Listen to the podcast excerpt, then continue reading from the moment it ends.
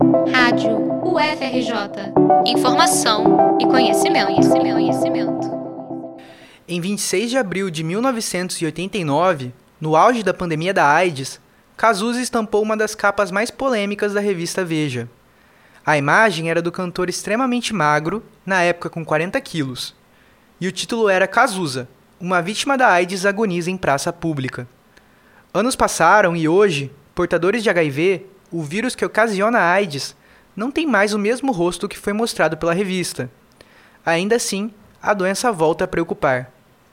HIV é o nome dado ao vírus da imunodeficiência humana, transmitido principalmente pela relação sexual sem preservativo, mas também pelo contato com materiais cortantes, pela transfusão de sangue infectado ou amamentação. Já a AIDS é a síndrome da imunodeficiência adquirida, um estágio avançado do HIV, no qual o paciente perde as células de defesa do seu organismo e fica suscetível a outras doenças. Nem todo mundo que vive com HIV vai estar doente, nem todo mundo que vive com HIV vai ter AIDS. Esse que vocês ouviram é Gabriel Veloso, médico formado pela UERJ. Ele explica que com o tratamento, portadores de HIV, também chamados de soropositivos, podem viver sua vida normalmente, sem desenvolver maiores complicações como a AIDS. Inclusive, com um tratamento efetivo, a carga viral pode diminuir tanto que fica indetectável. Portanto, a pessoa se vê livre da preocupação de transmitir o HIV. O conhecido I é igual a I.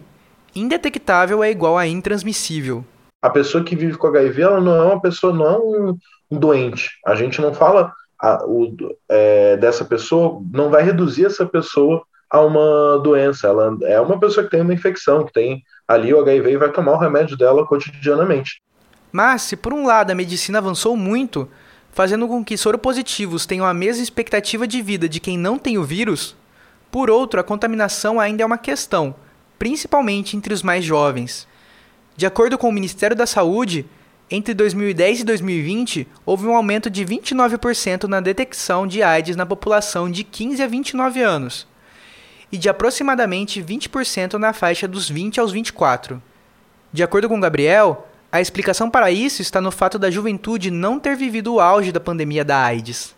Nos anos 80 e 90, é, essas pessoas que viram essas personalidades é, é, morrendo pelo, pela AIDS passaram a fazer um uso muito mais é, frequente e muito mais cotidiano de métodos é, de prevenção.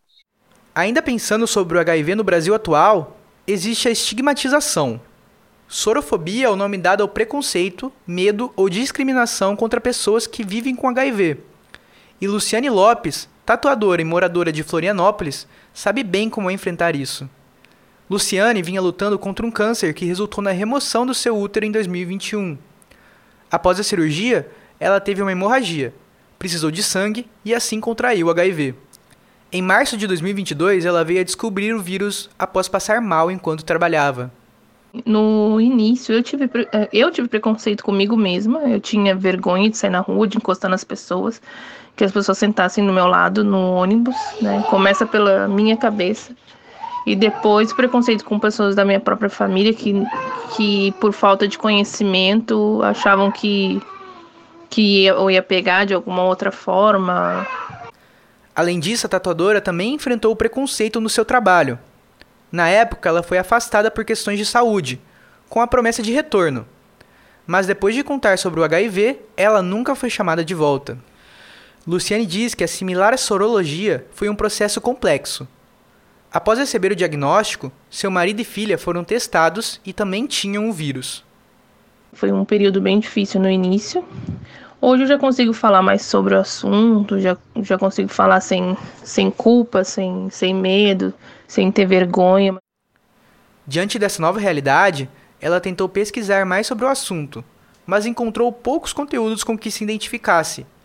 Luciana é uma mulher heterossexual e casada.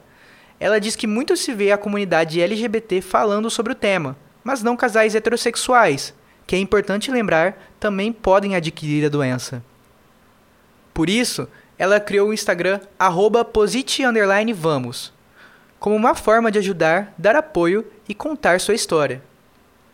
No início, o HIV foi relacionado com grupos LGBTs, como uma doença que afetava exclusivamente a eles e sendo usada como ferramenta para ataques homofóbicos. Por isso é importante dizer que não existe grupo de risco quando se trata do HIV, e sim comportamento de risco.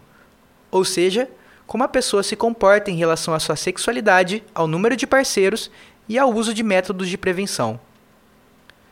Este mês é o Dezembro Vermelho, que marca a mobilização nacional da luta contra o HIV. A data busca defender os direitos dos soropositivos, conscientizar a população sobre o vírus, sua prevenção e incentivar a testagem. Sobre o tratamento e os testes, ambos são fornecidos gratuitamente pelo Sistema Único de Saúde, o SUS. O tratamento para infecção é feito através de medicamentos, em sua maioria os antirretrovirais. Já a testagem pode ser feita nas unidades de saúde e o anonimato é garantido.